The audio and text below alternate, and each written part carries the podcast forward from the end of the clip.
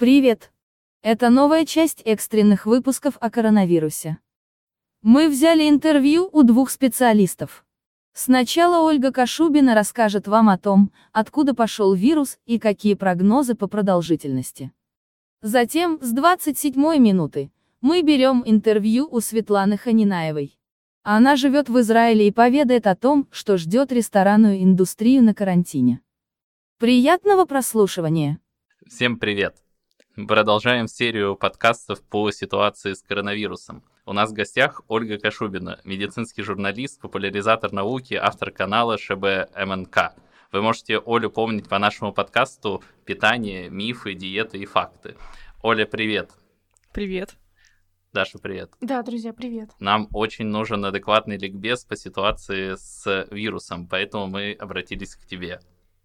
Ну, я сразу оговорюсь, да, что все адекватные ликбезы должны идти под звездочкой, потому что ситуация меняется настолько стремительно, что, ну, в общем, да, не хочется показаться очень таким хреновым, скажем так, экспертом, который что-то говорит, а завтра все эти прогнозы не сбываются, но надо понимать, что мы живем в глазе бури, то есть мы вот в том самом сейчас эпицентре событий, и, по сути, что, что бы мы сейчас не пытались сделать и сказать, и подумать, это все, ну, к сожалению, да, надо делать с поправкой на изменения, а они происходят каждый день, поэтому так себе эксперт, ну, эксперт, который как бы старается держать руку на пульсе, наверное. Да, это уже супер важно, мне кажется. Вот, от тебя, от тебя мы узнали, что эпидемия коронавируса тесно связана с любовью китайцев к сверхэкзотической кухне. Расскажи, пожалуйста, откуда это все пошло? Слушайте, это правда. Это, опять же, я супер против любой э, ну, вот такой национализма и вот именно этой фобии в отношении каких-то наций, что вот, мол, китайцы нас заразили, или там так же, как было а, в ситуации с лихорадкой Эбола, что это вот все африканцы, это все из-за них. Но здесь, скажем так, э, имеет место культурный фактор, который в меньшей степени проявляется в каких бы то ни было еще странах мира. Смотрите, что надо понимать про эпидемию и вообще про все новые эпидемии инфекционных заболеваний, которые у нас возникают? Практически все известные нам инфекции, которыми мы болеем, болеем приходят к нам от животных. То есть они не просто вот возникает некий новый вирус в вакууме. Это всегда инфекция, которой болела или даже не болела животное, просто для него это был какой-то неопасный вирус, а потом в какой-то момент этот вирус совершает так называемый переход, ну или бактерия она внезапно способна передаться от животного человеку. Надо понимать, что вирусов и бактерий на Земле живет гораздо больше, чем мы болеем, чем те, которыми мы болеем. Но просто они живут как бы в другие, они вращаются в других слоях общества, они циркулируют там в популяциях тех же самых летучих мышей, каких-то белок, грызунов, оленей и кого угодно еще, там, уток, например, да. В какой-то момент э, и эти вирусы постоянно немножко мутируют, и, конечно же, они могли бы гораздо чаще к нам переходить, но по счастливой случайности мы, ну, не принято у нас так тесно жить э, с домашними, с, с животными в принципе, а от тех животных, которых которых мы считаем домашними, от собак, кошек, коров и прочих, мы уже всего нахватались. То есть большинство тех инфекций, которые мы знаем, оспа, корь, коклюш и прочее, прочее, в основном все эти инфекции пришли к нам от домашних животных там 2-4 тысячи лет назад, когда мы их одомашнили. Так было с оспой от верблюдов, например,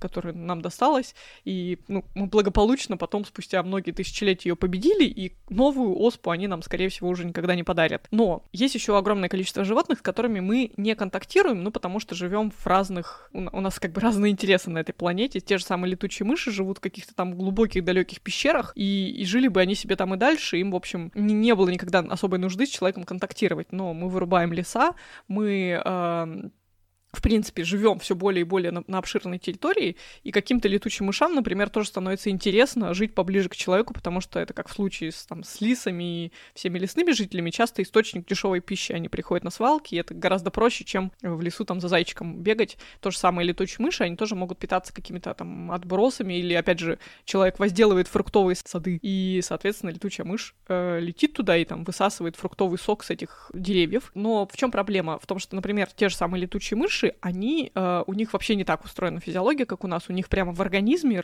живет огромное количество микробов. То есть это для них не является болезнью, у них просто в теле живут э, микроорганизмы, как у нас в кишечнике, например, да, и для них это окей, они совершенно от этого не болеют, не теряют неподвижности, ничего такого. И плюс они мигрируют, так же, как и птицы, и из-за деятельности человека, из-за там загрязнений и прочего-прочего, все эти линии миграции меняются. То есть раньше там они летели по каким-то безлюдным пустошам, а теперь они летят над человеческими городами, они там какают, условно говоря, сбрасывают свои экскременты, и получается, что мы внезапно оказались в очень тесном контакте. Именно так возникла часть эпидемии в Африке, так мы получили, скорее всего, ВИЧ-инфекцию, так мы получили холеру из Индии, так мы получили лихорадку Эбола, то есть получается, что это, это все новые болезни, не нужно думать, что все инфекции с нами с древности, конкретно эти там три болезни за последние 200 лет у человечества появилось, до этого их не было. Вот по этой причине Африка, в которой сильно меняется ландшафт, и человек начинает контактировать с дикой природой, один такой источник занозной инфекции, которая появляется потом у человека, и, наверное, такие инфекции еще будут.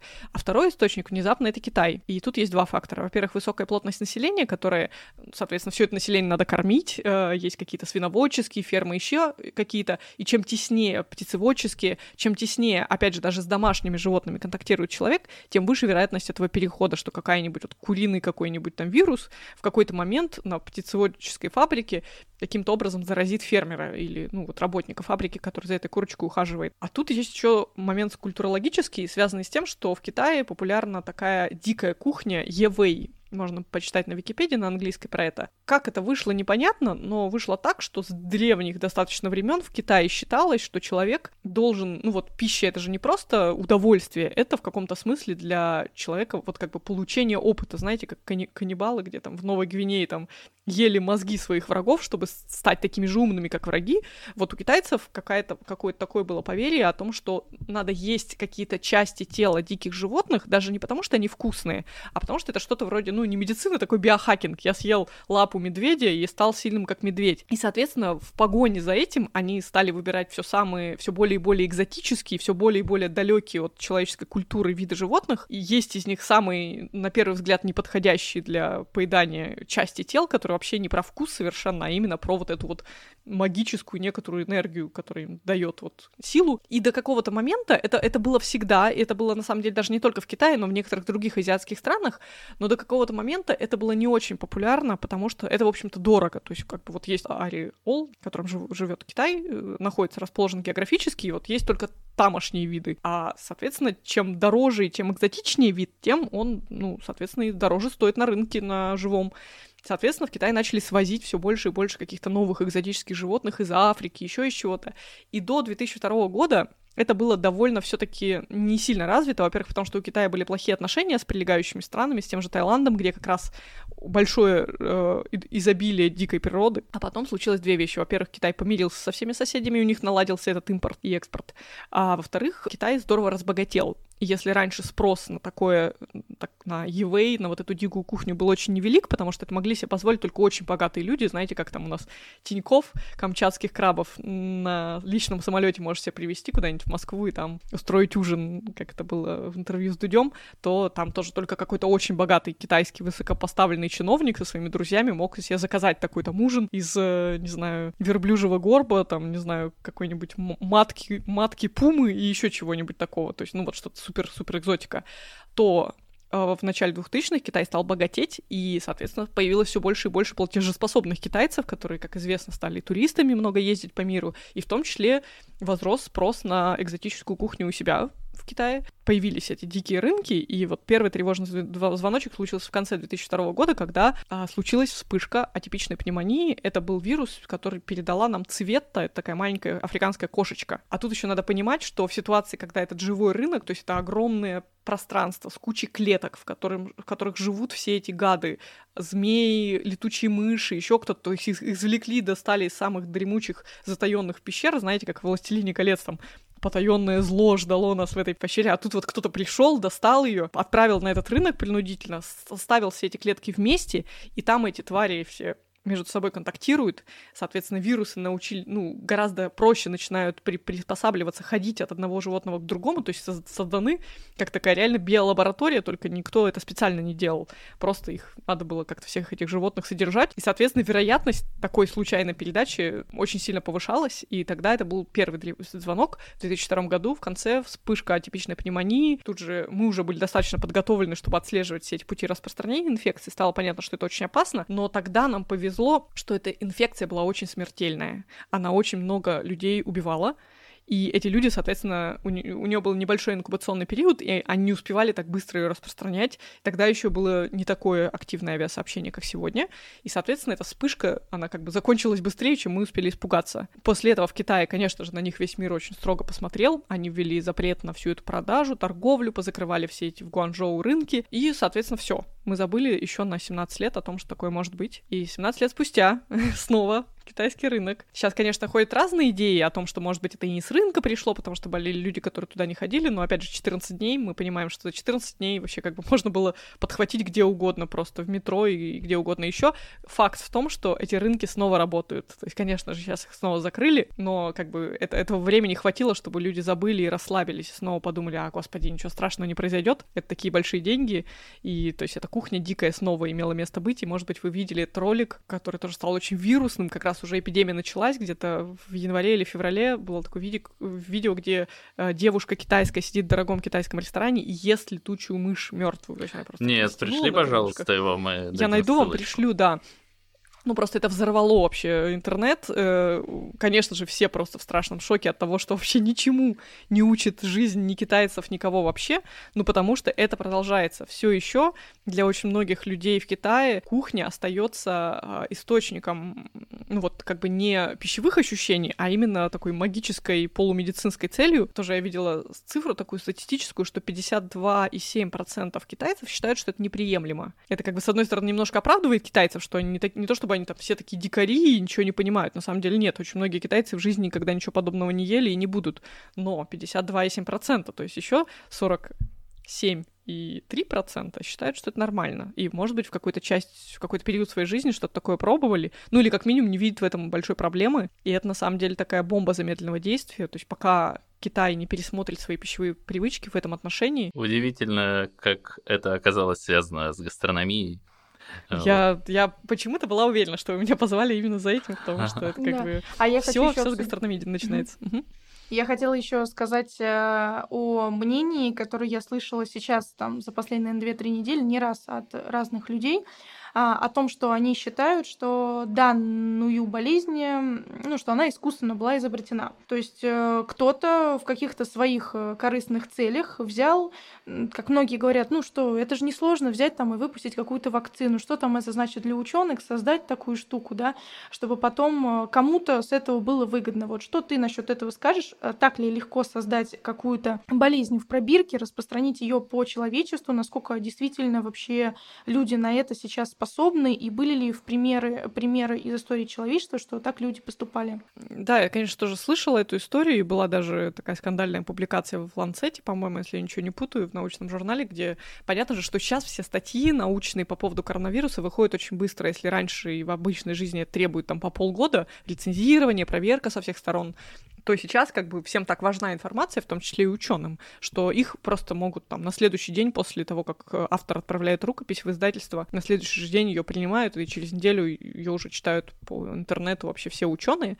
И, конечно же, были такие скоропалительные ошибки, когда индийские ученые выпустили, значит, статью о том, что вот, мол, нашли они некую неестественную последовательность в геноме коронавируса, которая показывала, что вроде как это искусственно созданное заболевание, и буквально на следующий день там пришла куча разгромных рецензий, доказывающих и указывающих с математической точки зрения, что это не так, но тем не менее как бы волна покатилась дальше. Ну и вообще как бы нам склон, нам свойственно подозревать везде теорию заговора, особенно сейчас, когда мы видим, как обогащаются производители гречки, медицинских масок и антисептиков, нам кажется, что это, наверное, именно они все это придумали.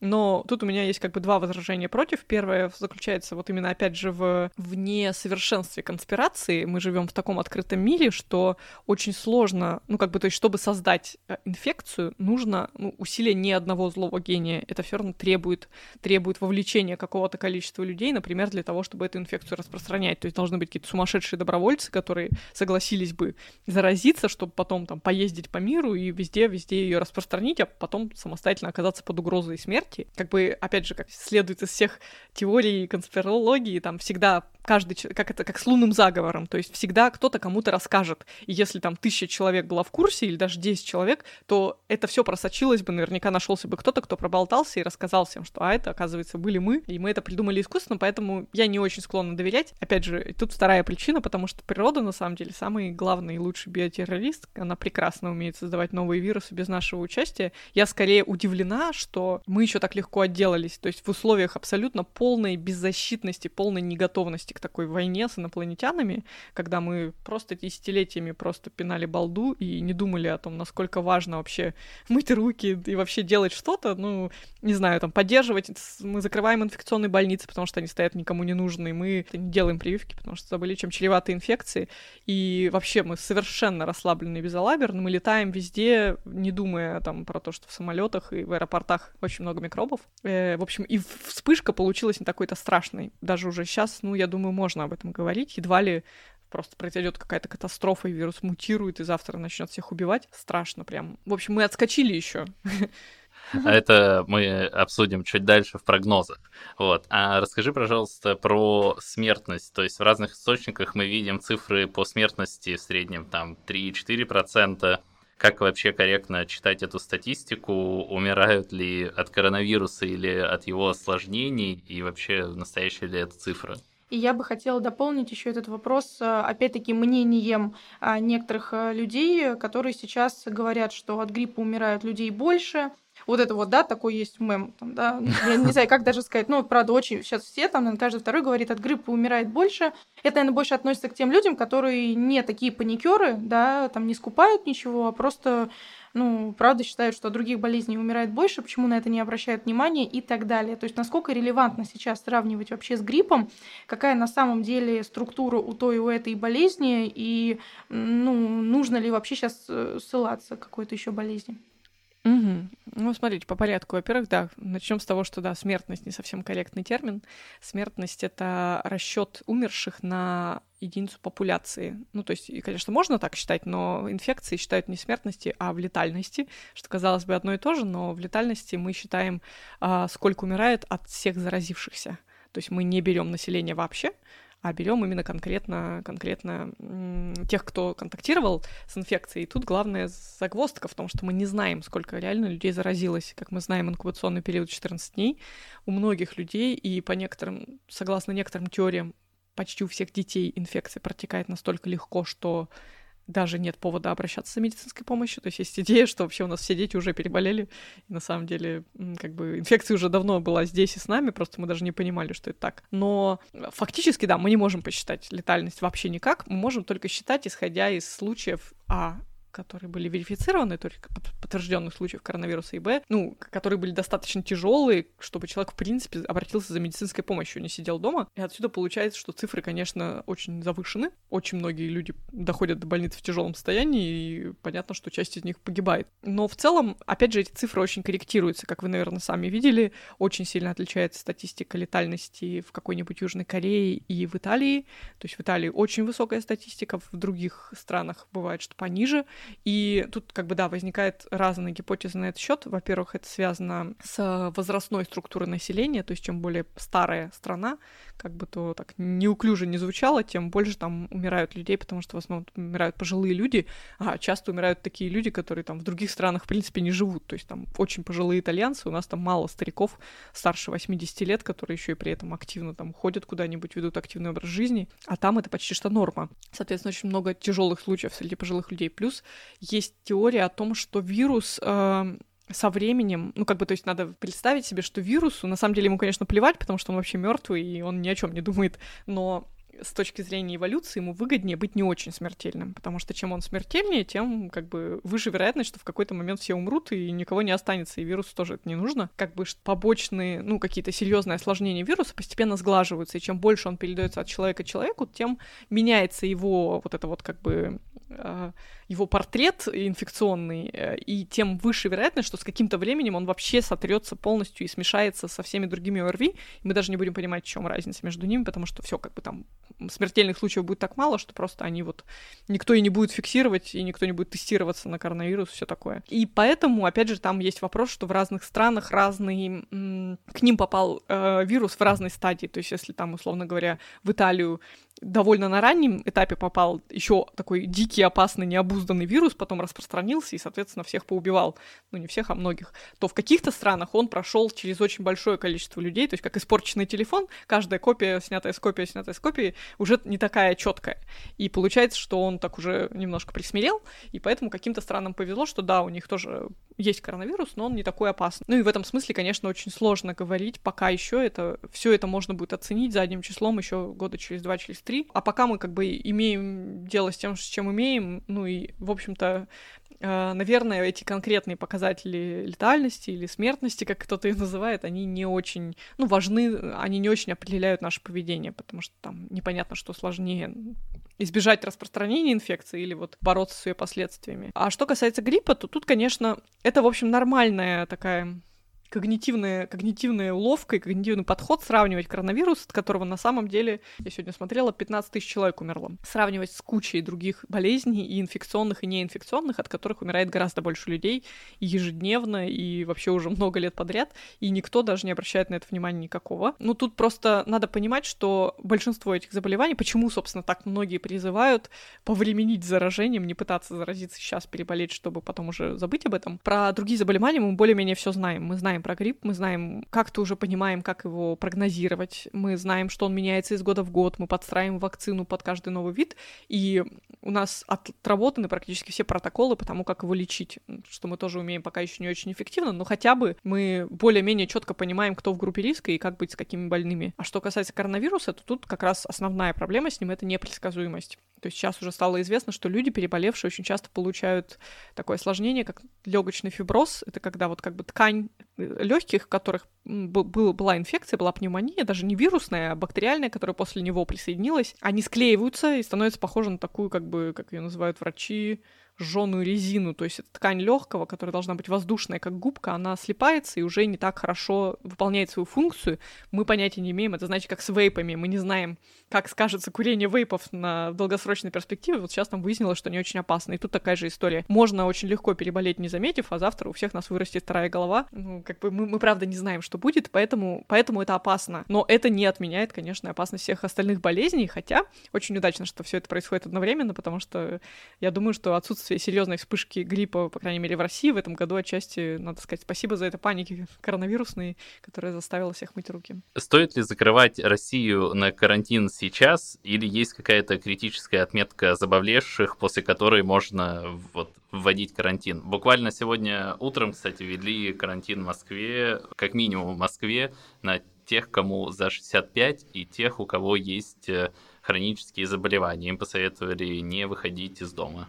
Это мудрая идея, да, она напрямую не связана с желанием изжить вирус вообще, хотя, конечно же, если мы представим себе, что мы были такие все очень умные, и как бы, как, как знаете, правда, люди, пережившие зомби-апокалипсис, у нас был у всех дома лежал такой отсек, когда залазишь, а там, значит, все тебе, и вся еда, и все на свете, все, ты можешь на самообеспечение закрыть все окна и двери, и две недели просидеть, и, предположим, весь мир такой берет и делает это, то через две недели просто, да, все, все, кто болели, переболеют там, или умрут, или выздоровят, новых случаев не будет, все, мы как бы этот вирус истребили, он погиб. А, конечно же, мы так не можем поступить, и отсюда вопрос, как бы, насколько эффективны частичные меры.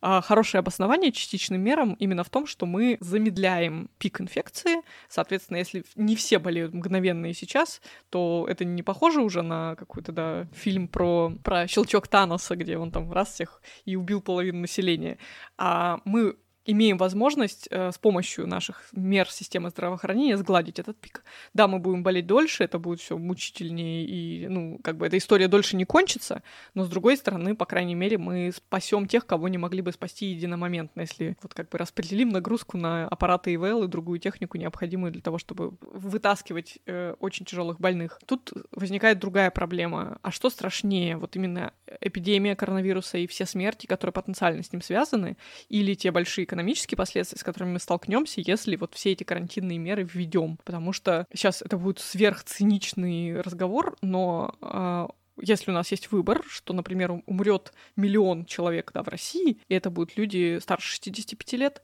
или э, другая ситуация, когда Россия погружается в очень серьезный финансовый кризис, э, то есть вот этот миллион человек выживает, но при этом у нас там ужасно ужасно падают там доходы, от этого очень многие люди там либо теряют работу, либо разоряются, и мы погружаемся в очень серьезную бедность. И а, как бы фактически от коронавируса никто не умирает, но при этом у нас как бы, ну там, падает качество жизни вообще у всех, и люди гораздо чаще умирают там, потому что не хватает денег на здравоохранение, что-нибудь такое, люди начинают умирать по другим причинам. Вот как бы если предположить такую гипотетическую ситуацию, я не знаю правильного ответа, я не знаю, как лучше, ну и, собственно, мы не можем ничего пока точно сказать, сколько конкретно человек может умереть от коронавируса и, или от карантина и такой блокады финансовой. Это неизвестно, к сожалению, да. У нас, у нас есть просто сценарии других стран, мы видим, как там, как там, но это все сценарии с такой двухнедельной задержкой. Мы ничего не знаем о том, как там в долгосрочной перспективе это ударило и по Италии, мы не знаем, как это ударило по Британии, где, насколько я знаю, в принципе, нету никакого, ну там как-то они тоже хитро придумали такой полукарантин, когда, в принципе, тестируют и обследуют только людей из группы риска, а всех остальных как бы гуляйте как хотите. Вот поживем, увидим. Тут сложно сказать. А есть какие-то прогнозы по продолжительности пандемии? Институт Коха — это инфекционный институт по исследованию заболеваний в Германии, предсказывал, например, продолжительность э, два года. Вот, э, реальный ли это прогноз и можно ли высчитать вообще это время? Uh, пока все более-менее, насколько я могу судить, идет как раз по прогнозам. То есть все, мы не отклоняемся от всех этих математических моделей, uh, все движется довольно предсказуемым темпом. И тут, да, два варианта. Либо это закончится через уже к лету, ну, просто потому что как-то у нас меняются условия окружающей среды, а в теплом климате, при выключенных батареях с высокой влажностью и меньшей плотностью населения в помещениях, просто он, правда, как-то рассосется. Не будет так активен, но он может стать сезонным, например. Второй сценарий, что мы реально, да, будем болеть, болеть, болеть, пока либо все не переболеют, или либо, если, вот как я сказала, вирус, вот эта копия, снятая с копии, она просто не ослабится настолько, что к моменту, когда изобретут вакцину, ну, в смысле, выпустят ее на рынок, уже к этому моменту она будет не нужна, потому что, как вы же не задумываетесь о том, что поставить себе там прививку, сделать прививку от, там, не знаю, аденовируса или еще какого-нибудь из вирусов, риновируса, который вас вызывает насморк, как бы, ну, это даже, это экономически нецелесообразно ее изготавливать, поэтому никто и не прививается. Вот, и скорее всего, так оно примерно и будет, остается просто скрестить пальчики на это надеяться. О чем это нам может говорить? О том, что реально все именно с точки зрения вот индустрии в очень большой опасности сейчас. И опять же, с некоторым запозданием, я думаю, это придется регулировать просто рычагом государства, что как-то должно государство с этим помогать, так же, как оно сейчас думает думает, да, к чему приведут все эти строгие запреты. Наше счастье в, то, что, в том, что мы не первые, что да, у нас есть за кем понаблюдать, и, может быть, успеть сделать какие-то выводы, подстраховаться быстрее, чем ну, кто, тот, кто попал под первый удар инопланетян. А, да, уже потихоньку начали закрывать постепенно все заведения, которые существуют, ну, развлекательные, то есть изначально это были какие-то гостеатры, музеи, выставки, затем э, фитнес-клубы, бассейны. Сейчас э, скорее всего, э, придет очередь ресторанов. Возможно, даже если это не будут закрывать на официальном уровне, запретят собираться больше, чем два человека в каком-то месте, вот, и рестораны перезакрываются сами. И сейчас дальше мы пустим запись подкаста с Светланой Ханинаевой. Она будет нам рассказывать, что происходит в Израиле, где как раз такое ограничение случилось. Это некий репортаж из будущего, где вы услышите, э, что, возможно, у нас будет через пару недель. Вот. Оля, спасибо На тебе этой огромное. ноте мы расстаемся. Да, пожалуйста, очень рада была. Всем пока. Да, Оль, спасибо тебе большое, да, всем пока. Всем привет. Это один из экстренных подкастов от «Прикуси язык». Сегодня мы на связи с Светланой Ханинаевой, а, вы можете ее помнить по выпуску «Мясник из Израиля». Светлана живет в Израиле, в городе... В городе Нетания. Привет, Янис, привет, Даша. А, с вами Света Ханинаева, и я веду этот репортаж из дивного нового мира будущего. Израиль закрыли на карантин, То есть э, вы не можете выходить из дома или что вообще себя это включает? Расскажи, пожалуйста, что за обстановка, что люди делают? А, у нас э, сейчас, э, на самом деле, ситуация интересная. Происходит следующее. А, из дома мы можем выходить только по уважительным причинам. То есть в аптеку, в супермаркет, на работу, сдавать кровь, на демонстрацию и по каким-то другим уважительным причинам. То есть формулировка такая достаточно обтекаемая, и полицейские, конечно, тебя не остановят на улице, не спросят, ну, куда ты идешь. Пока. При этом в стране закрыты э, все бизнесы, которые не являются э, общественно значимыми, то есть э, э фактически все, кроме супермаркетов, э, которые продают именно продукты, э, и аптек э, закрыто. Э, работают также даркичены, то есть рестораны закрыты, но те, кто смог сейчас переориентироваться быстро на доставку или на какой-то takeaway, они это делают. Доставки сейчас не справляются. Что будет потом, э, никто предположить не может. Опять же, разговаривала с друзьями, с шефами из Алматы. Э, доставки э, у них зарегистрировали взрывной всплеск э, сначала, потом немножко пошли на заказы пошли на спад, потому что люди, видимо, не понимают, сколько это продлится и хотят как-то ужаться, не э, тратить так много денег. А у тебя ведь э, свой кейтеринг, вот, и что случилось с ним? Ты сегодня нам с утра написала, что у вас закрыли рынки, поставщиков нет. Да, я сейчас закончу с вами записываться и пойду к своему поставщику, если он еще там, ха-ха-ха. На самом деле э, с кейтерингом все не так плохо. Я сейчас безумно рада, что мне не нужно платить арендные платежи, не нужно договариваться ни с кем и так далее. Поэтому, в принципе, вообще, э, если у тебя есть цех, сейчас можно переориентироваться на доставку. Другой вопрос, э, где искать тех людей, кому ты собираешься доставлять, потому что агрегаторы, опять же, есть только в крупных городах. То есть Volt — это агрегатор типа Delivery Club, типа Яндекс.Еды, который работает у нас. А, он есть в Тель-Авиве и, по-моему, в Хайфе. То есть у нас в городе, например, его нет, и это тоже ну, большой вопрос. Как сейчас зарабатывают повара, которые остались на улице. А на улице остались все, потому что рестораны закрыли еще неделю назад. И вообще, вообще на самом деле, беспрецедентная ситуация.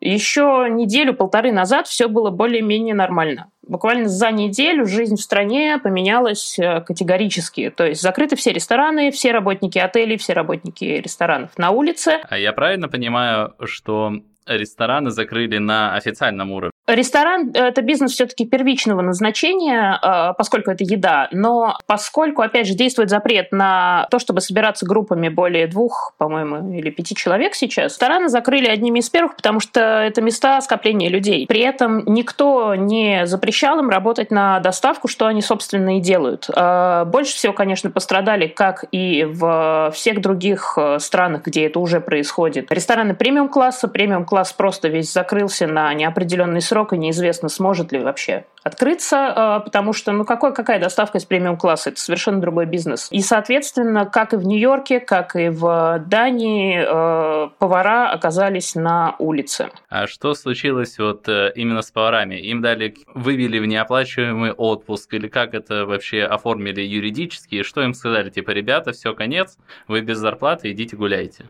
А, примерно так. Э, у нас есть э, институт социального страхования, в который ты как работник уплачиваешь взносы. И если у тебя есть рабочий стаж э, хотя бы год до этого, то есть 12 месяцев в течение последних 18 ты платил взносы в Институт национального страхования, ты будешь получать пособие по безработице. Пособие по безработице у нас рассчитывается от зарплаты, и оно, оно прогрессивное, то есть чем меньше ты получал, тем больше процентов от твоей зарплаты тебе выплатят. Для повара это будет где-то порядка, учитывая сумму, которую получает э, повар, примерно около там 8-9 тысяч э, шекелей.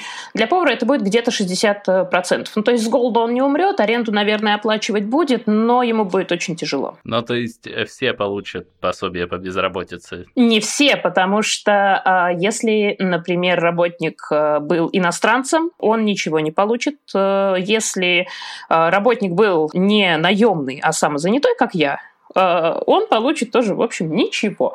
То есть нам дают, самозанятым, дают единоразовое пособие в размере до 6 тысяч шекелей, а реально оно рассчитывается от дохода, который ты получил до уплаты налогов за прошлый год. И, в общем, честно говоря, этим можно только подтереться потому что э, налогов платим больше. Это, это примерно э, половина среднемесячного дохода э, за месяц. И, честно говоря, я больше налогов должна уплатить э, за прошлый год, чем э, вот это вот пособие. То есть, ну, толку от него, ну, спасибо, ребят. А что сейчас происходит с э, арендой? Есть какая-то помощь от государства с точки зрения вот аренды площади? От государства нет э, никакой помощи ресторанам, и у нас есть э, некая ассоциация шеф-поваров. Это не профсоюз, это просто ассоциация, которая пытается с переменным успехом лоббировать интересы ресторанов как довольно уязвимой категории бизнесов в государстве.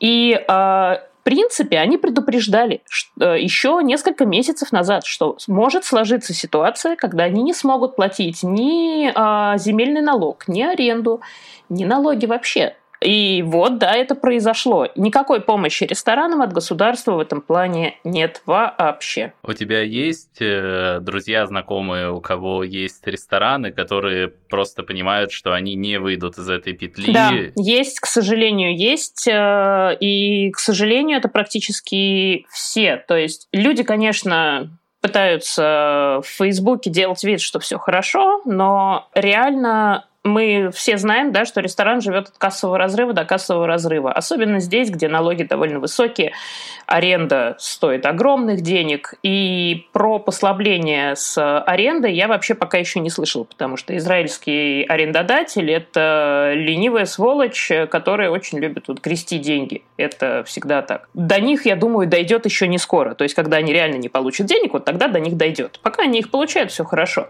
А в целом же, да, я боюсь, что многие рестораны просто не откроются. Поэтому я призываю всех рестораторов, поваров уже сейчас думать о том, что это произойдет, потому что все, оно происходит. Э, и опять же можно вспомнить пример Лондона, где э, мэр города сначала делал вид, что все хорошо, что это просто грипп, мы все выживем. В итоге ему сейчас приходится все-таки все закрывать, и в итоге все развивается по сценарию э, США, где ну, происходит все то же самое, что происходит у нас. А можно сейчас, ну, я, конечно, наверное, такой довольно сложный вопрос задам, но все-таки, а как сейчас ресторанному бизнесу пойти по какому сценарию, чтобы выйти, ну, с наилучшим успехом из этой ситуации? И есть ли вообще какие-то положительные стороны, можно ли сейчас их найти в связи с тем, что сейчас происходит? Смотри, Даша, мне кажется, что вопрос действительно сложный. Я сама пытаюсь сейчас найти что-то позитивное в этом. А, опять же, как мне кажется, это время переждать, время затаиться и время найти какие-то новые возможности. То есть я сейчас, например, очень активно занимаюсь э, проработками и пытаюсь э, э, открыть какую-то доставку, потому что, да, доставка пока еще работает. А, другое дело, что есть, конечно, какие-то вызовы, как вот это закрытие рынков несчастное. Ну, то есть я просто сейчас не представляю, представляю, что будет, если мой поставщик э, действительно не работает, и как мне в этих условиях э, рассчитывать фудкосты, как мне вообще давать какие-то нормальные цены. Плюс э, известный факт, что агрегаторы берут довольно много, доставка может быть тоже не выходом. В принципе, мне кажется, что доставка может если не выстрелить, то, по крайней мере, помочь снизить расходы. То есть это источник дохода. У меня, например, был тоже источник э, дополнительного дохода. Это индивидуальные кулинарные уроки, мастер-классы и так далее. А, его сейчас нет. То есть нужно искать э, что-то, что можно делать с э, небольшим количеством людей на кухне, потому что у нас, например, сейчас тоже нельзя работать в помещении, если вас больше 10 человек. Но меня еще интересует вопрос. Сейчас очень много все говорят про доставку, переориентируются на доставку. Это единственный там э, способ выжить из таких э, явных но как э, людям переориентироваться на доставку, которые всю жизнь жили в офлайне? То есть э, они не понимают, как запустить там, не знаю, таргет рекламу, как вообще сделать быстро сайт, как вообще дотянуться до той ЦА локальной, которая у него есть в километре от него, потому, ну или в двух, потому что дальше никто не будет покупать. Янис, ты знаешь, у меня в рамках э, проекта «Жарить крыс под мостом и отдавать их с чимичури», ну, ну, то есть мы понимаем, да, что я сейчас, конечно, шучу, но а, готовиться нужно ко всем сценариям. Вот. Так вот, в рамках просто такого шитпост проекта э, у меня была идея э, продавать э, кондитерку в чатах потребителей травы, потому что у нас в стране, в принципе, практически легалайз, это ни для кого не секрет. Все это продается, покупается свободно в любых видах, сортах и так далее. Вот. И существуют прямо многотысячные чаты, э, где все это продается и покупается. И вы представляете, как круто бы туда зашла какая-нибудь сладенькая кондитерка. А если серьезно, то да, к сожалению или к счастью, сейчас тем, кто жил в офлайне, нужно понять, что э, чем более они будут цифровизованы, чем больше они пойдут в онлайн, тем больше они выиграют, потому что э, вообще все, что связано с софтом, с онлайном, сейчас, мне кажется, вот что реально сейчас растет в цене, это акции Netflix, потому что э, люди сидят дома, и Netflix даже был вынужден снизить э, битрейт, э, то есть качество фильмов, потому что это стриминговый сервис, и потому что это огромная нагрузка на э, интернет. А люди же все сидят сейчас дома и все смотрят Netflix. Вот. Поэтому, да, обязательно, обязательно нужно уходить в онлайн, и нужно смотреть, что сейчас делает э, ваша аудитория. То есть, э, ауди, если аудитория сейчас э, сидит э, дома и, там, не знаю, браузит какие-нибудь сайтики, ну, нужно, нужно ее искать там. То есть, она больше не придет ногами. Это реальность, которая в Москве еще, я боюсь, не до всех дошла, но поверьте мне, что это будет. Ногами аудитория перестанет приходить вот в одночасье. Это случится. Вопрос когда. А, расскажи, ты, ты сказала, у тебя есть э, друзья, знакомые из других э, стран, э, где что происходит, какая ситуация там в Нью-Йорке. Я хочу дополнить этот вопрос еще своим вопросом, то что есть ли вообще сейчас какие-то страны, страна, на которой можно ориентироваться э, в плане будущего. То есть э, смотреть как пример, что страна сделала для того, чтобы сейчас э, как-то вот, да, оккупировать эту болезнь, не дать ей распространяться, а, как-то ввести такие условия, при которых ну, хотя бы благоприятное, сечение, благоприятное будущее предвидится там для каждого бизнеса. Есть ли что-то такое подобное где-то? Ну, в любом случае мир никогда не будет прежним, и да, э, на всех бизнесах это отразится, и в большинстве случаев, ну, не в лучшую сторону. А, мне кажется, что смотреть в будущее сейчас можно только на примере Китая, наверное, потому что э, это страна, которой действительно удалось э, очень серьезной ценой, но все-таки купировать пандемию. Они сейчас уже начинают что-то открывать. И, как мне кажется, опять же, очень полезно посмотреть на то, что происходит сейчас в Италии, например, то, э, чтобы, опять же, если не верится, что это все произойдет, вот можно посмотреть на то, что происходит в Италии. У Сингапура очень классный пример. Это, опять же, вопрос для э, медицинского эксперта, но э, многие страны, э, страны Азии особенно, среагировали очень оперативно, и им реально повезло. Что касается э, ситуации в других странах, что сейчас происходит в Дании, например, в Нью-Йорке, э, у меня есть, естественно, друзья, повара, которые работают в э, разных странах, все на улице, э, все в неоплачиваемом отпуске. В Дании э, работники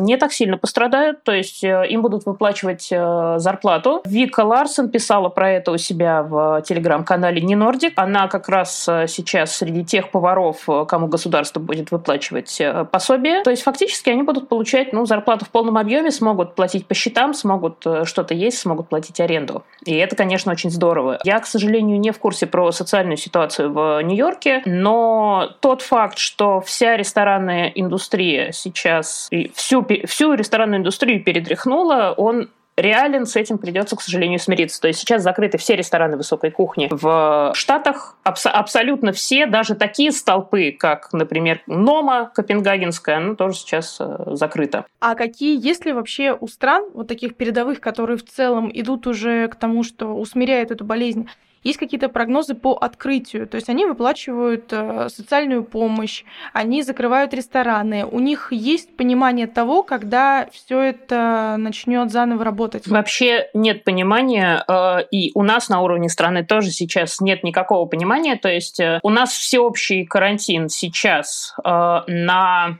по-моему, две недели, то есть на инкубационный период устражения карантина с закрытием рынков и так далее, пока на 7 дней, и, вероятно, его продлят. Э, то есть никаких предпосылок к тому, чтобы эпидемия пошла на спад, э, нет. У нас в стране сейчас э, практически тысячи заболевших, одна смерть, и для страны с очень маленьким количеством реанимационных коек на душу населения, это, конечно, катастрофа. И поэтому, да, обязательно нужно сидеть дома. Сидите дома, никуда не ходите, пожалуйста. А, Света, спасибо огромное. Ты дала срез такой, правда, возможно, и из ближайшего будущего, потому что с каждым днем в России растет, кстати, не количество заболевших, а количество вы, выявляемых случаев, наверное. Сейчас у многих падение 60-80%. Мне кажется, даже месяц прожить в этом уже можно многим будет выходить с рынка. Спасибо. Спасибо, Яне, спасибо, Даша. Сидите дома, никуда не ходите. Спасибо огромное. Да. Всем пока. Всем пока, удачи, пока. всем здоровья.